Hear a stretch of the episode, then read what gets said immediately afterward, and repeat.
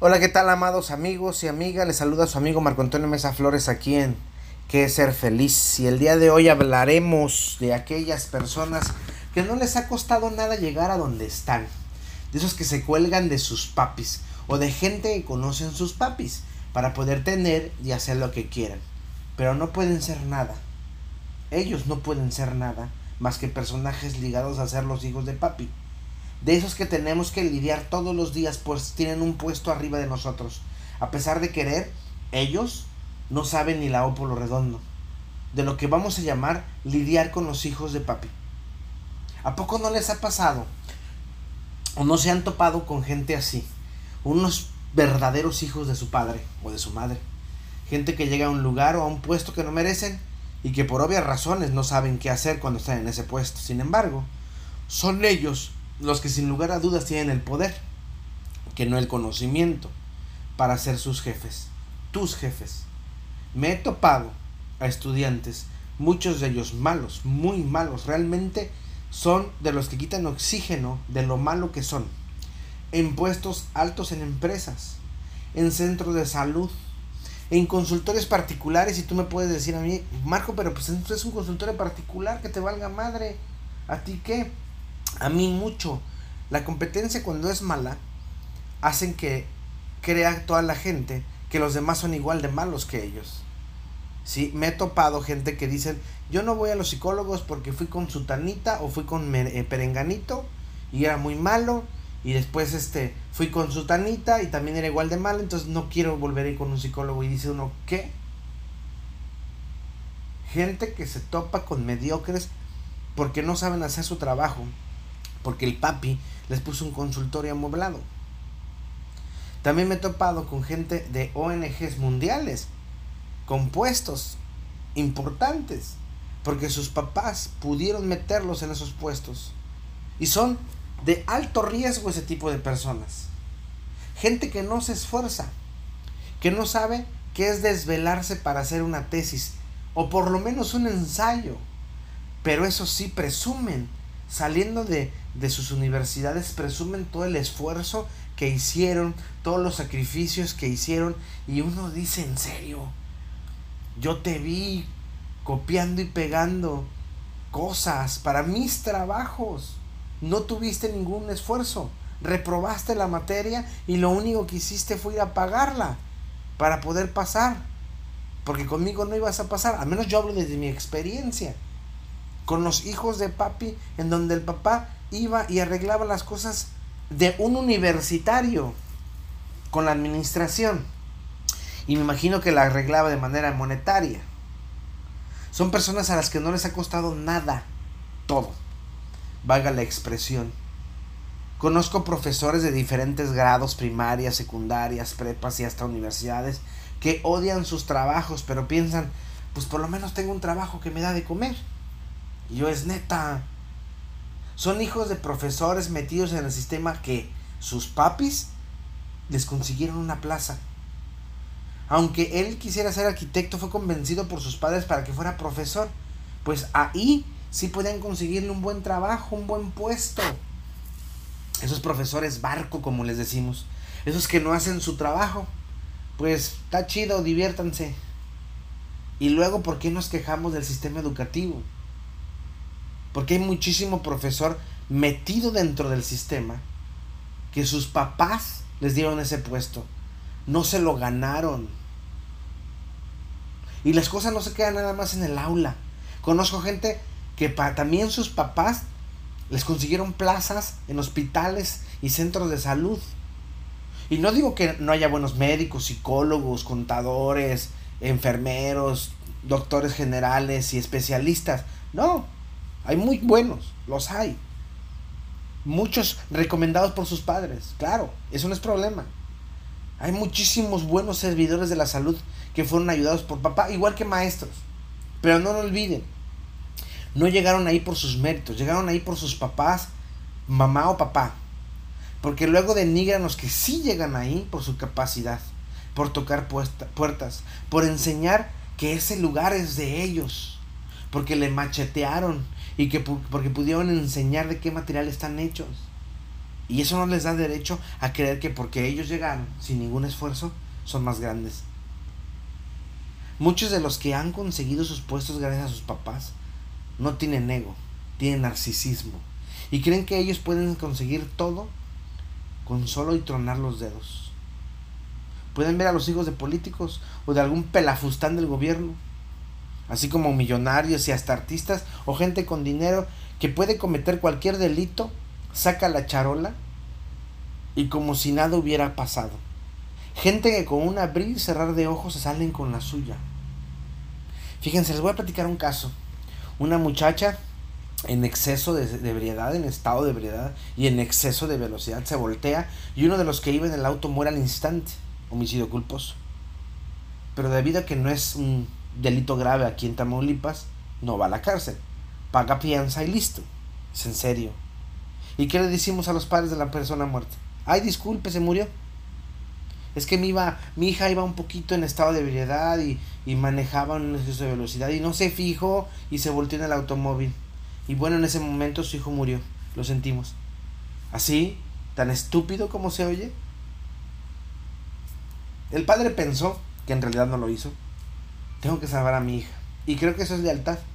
Pero debía ser más frío para pensar las cosas tergiversó las versiones, eso fue lo que hizo mal. Menos dos de las versiones, la de la señora que vio cómo pasó todo y la de un soldado que fue honesto. Pero el médico que revisó a la muchacha dijo que ella no tenía ni una gota de alcohol. El soldado dijo en su declaración que tuvieron que sacarla cargando, no por el golpe. Ella llevaba cinturón de seguridad y nada más traía algunas cortadas. La sacaron por el exceso de alcohol que tenía en la sangre. No se podía ni parar, el carro venía lleno de botellas y de cerveza. Cuando el médico dijo que no había ni una gota de alcohol. La perito dijo que no iba muy rápido y que el carro volcó porque estaba resbaladizo el pavimento. La señora que vio el desastre dijo que iban a una velocidad endemoniada y que era muy obvio que la muchacha iba en estado de verdad porque iba zigzagueando en el auto. El papá pagó todo menos la vida del muerto. Indemnizó a la familia, pero por todos los millones que puedas dar no vale la vida de tu hijo. Dinero no puede comprar la vida de nadie. ¿Qué pasó después? Le compraron otro auto a la muchacha y que siguiera su vida. ¿Y qué creen que pasó después? Volvió a tener un accidente pero esta vez no mató a nadie, solo mandó al hospital a dos chavos y el papá volvió a pagar. ¿Y qué creen que va a pasar mañana? Posiblemente el papá le va a regalar un nuevo auto a esta niña. Y correcto, va a matar a alguien o mandará al hospital a alguien más. Y si el papá no ha entendido la lección, va a volver a pagar. Y esta muchacha va a seguir haciendo de su vida un pepino porque papi puede resolver el asunto. Eso pasa muchas veces con los hijos de papi, con esos que no se esfuerzan y pagan o amenazan a las personas que son su estorbo. Recuerdo un día en cierta universidad de la ciudad de aquí de Reynosa, una alumna me dijo, mi papá es X. Y como yo no sabía quién chingados era él, le dije, ¿y? Y me amenazó diciendo que le iba a decir pues él era el jefe de la plaza. Y le dije, hazlo. Después me dijeron que era ser jefe de la plaza. Los alumnos se rieron cuando veían mi cara de interrogación porque yo no sabía a qué, yo no sabía a qué se referían cuando, decí, cuando alguien decía que era jefe de la plaza. Y me dijeron, bueno, profe, es el jefe de los narcos de aquí. Y entonces dije, oh my god, oh my god, oh my god, como digo eh, en las redes. No pude negar que me puse muy nervioso pero dije, Marco, estás haciendo tu trabajo, nada más. La ventaja es que también le daba clase a su hermana mayor, que no era floja y déspota como la menor. Así que un día el señor X llegó a las oficinas de la universidad donde yo daba clases y preguntó por mí. Fui, se presentó y me dijo su nombre y me dijo que su hija menor le había dicho que yo la reprobaba porque me caía mal. Yo solté la carcajada porque muchos muchachos dicen eso, el profe le caigo mal y por eso me reprueba. Hice que llamaran a las dos hijas. Primero entró la menor y le dije, ¿es verdad que yo te reprobé porque me caes mal? Y ella dijo, sí, claro. Claro que sí. Ok, respondí yo. Pasé a la, menor, a la mayor, saqué a la menor y le pregunté si ella consideraba que yo usaba el criterio de me cae mal, lo repruebo y me cae bien, lo paso. La mayor dijo, claro que no, al contrario, a los que le caemos bien nos exige el doble. Para ese momento yo seguía nervioso, no puedo mentirles, ya sabía quién era el Señor. Y entonces mandé llamar a la hija menor y le dije, a ver, X, ¿has cumplido con tus tareas? Y ella contestó, no tengo tiempo. Ok, dije yo. Y seguí preguntando, ¿contestaste el examen bien? Sí, todo, me dijo. Pero yo tenía el examen y todas las respuestas estaban mal. Hasta su apellido estaba mal escrito. Lo saqué y se lo mostré al papá. Que se había quedado mudo desde que ella dijo, no tengo tiempo. Pero yo me enteré después. No tengo tiempo para hacer la tarea. El papá se acercó y me dijo, ¿usted sabe a qué me dedico? Y yo le dije, no. Pero le puedo decir que su hija me amenazó que si reprobaba me iba a ir mal porque su papá era el jefe de la plaza. Entonces estalló el señor. Su papá volteó a ver a su hija con unos ojos de furia le dijo, ¿amenazaste al profesor pendeja? ¿Lo amenazaste? La chica dijo que sí. Y el papá me ofreció una disculpa y me dijo que no volvería a pasar. Y que su hija se pondría a estudiar porque cómo era eso de que no tenía tiempo para estudiar. Si su único trabajo era estudiar. Algunos creen que tengo un mega angelote cuidándome, ya que me han pasado infinidad de cosas y muchas veces he salido sin raspón alguno. Eh, ni una cachetada me dio como dijeron los alumnos que iba a pasar. Le van a dar una cachetada, profe, me dijeron. Y no, el señor se portó eh, muy, muy molesto con su hija, muy decente conmigo. Y al contrario, yo creo que Dios o Diosa me cuida mucho. Al contrario, después del tiempo el papá me agradeció, después de mucho tiempo me agradeció porque sus hijas jamás le habían dicho un te amo hasta que entraron a mi clase de desarrollo humano en la universidad. Pero es que si molestan, laxan, defecan, dan diarrea, como dijeron comediante. Esas personas que llegan a un lugar sin ganarlo y son jefes nefastos y hasta violentos, con un comportamiento no solamente hacia los demás, sino con uno mismo, porque creen que merecen ese puesto tan espectacular, porque son buenos, o se creen ellos buenos, y no se dan cuenta que es por sus padres, que ellos no han hecho nada, que no merecen esos puestos, porque son sus padres quien a base de a mejor de amiguismos, de comparadazgos o hasta la mejor de pagar una lana para que los metan, son los que han dejado que estos niños lleguen a puestos altísimos y se vuelvan nefastos, se vuelvan incontrolables. Y no quiero que se vea como algo feo o malo, que los padres apoyen a sus hijos, no, al contrario, creo que es muy bueno. Pero los hijos deben ver si realmente merecen ese puesto.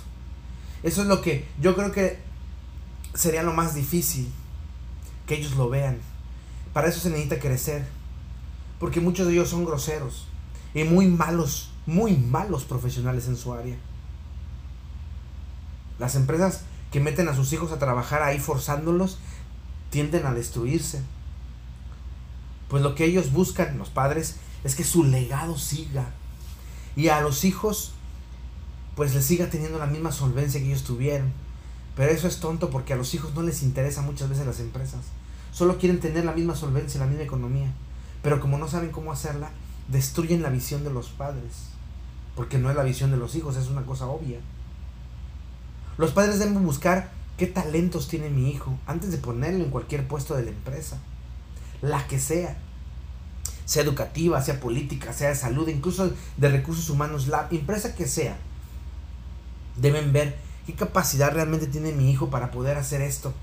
Porque a veces los ponen en puestos que no conocen y por ende no manejan pero pues por ayudarles los dejan hacer un caos total de la empresa o que haga un trabajo mediocre. Ah, pero eso sí, les dará de comer. Así es como piensan. Muchos de los padres no lo hacen con la intención de joder a los hijos, pero lo joden. Porque encontramos, vuelvo a repetir, a, personas déspotas en lugares que no pueden estar. Muchos de los hijos se colocan en lugares que no manejan, que no conocen y no quieren conocer. Pero es mucho más fácil porque los padres se sienten menos culpables, porque ellos pues tratarán de ayudarles. Para ser feliz debemos cortar el cordón umbilical. Debemos dejar que el otro se desarrolle en su capacidad y aplaudirle en ella. Porque pensar que si mi papá o mi mamá me va a dar un buen lugar en algún lugar, sin esforzarme, te aseguro que te va a traer problemas más adelante. Debemos dejar de pensar en ello. Mis padres tienen la obligación de ayudarme a desempeñarme en lo que soy bueno, pero no tienen la obligación de hacerme hacer algo que no quiero solamente porque me va bien. Los padres yo creo que tienen que impulsarte. Y tú, si eres así, piénsale si realmente quieres estar ahí. En un lugar en el que te amargas, en un lugar en el que te desquitas de tus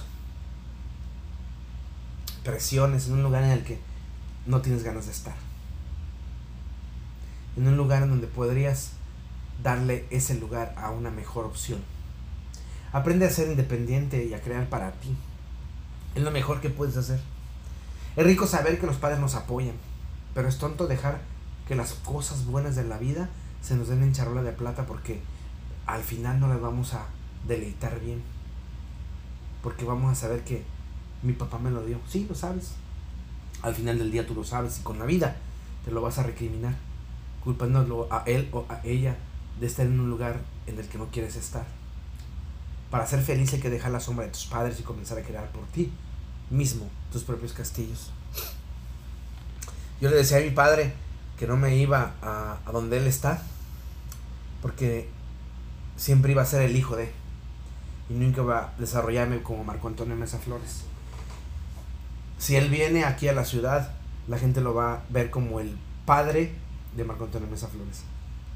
Pero si yo me voy a su ciudad, yo jamás voy a ser Marco Antonio Mesa Flores, solamente voy a ser el hijo de. Y no me late. No me late porque quiero desarrollarme a mí. Agradezco mucho porque yo sé que podría encontrar cualquier lugar, cualquier plaza de gobierno muy buena, de salud muy buena. Pero prefiero construir y enseñar a mis hijos a construir sus propias vidas eh, les digo a mis hijos que Canache es mío. Ellos tienen que buscar sus propias empresas. Así que, piénsale si, conoces a alguien así, piensa, pobre de chavo, de la chava, que ha tenido que subir hasta allá porque sus papás lo han subido, porque ya no pudo desarrollarse. Por los demás amigos míos, amados, les dejo un abrazo enorme. Búsquenme en las redes sociales, soy Marco Antonio Mesa Flores en todas las redes sociales. En Facebook, mi foto de perfil es Buda, Jesús y Krishna en un puente. Y la foto de atrás tiene un letrero de advertencia muy divertido. En Instagram y en Twitter es una foto de mí con una camisa de canas de color azul o en www.marcoamesaflores.com www.marcoamesaflores.com Ahí está el blog Pregúntale a Marco. También está mi correo electrónico, reverendo-czy.com. Y si son muy buenos para lectura, tengo mi columna, Camina conmigo. Cada semana sale una columna mía en, en Camina conmigo en www.primeravuelta.com, en la sección de opiniones. Recuerden que mi voz irá con ustedes, sean felices, les mando un abrazo cósmico y los espero escuchar, más bien ver, más bien abrazar, más bien estar con ustedes todos los días hasta que se acabe esto.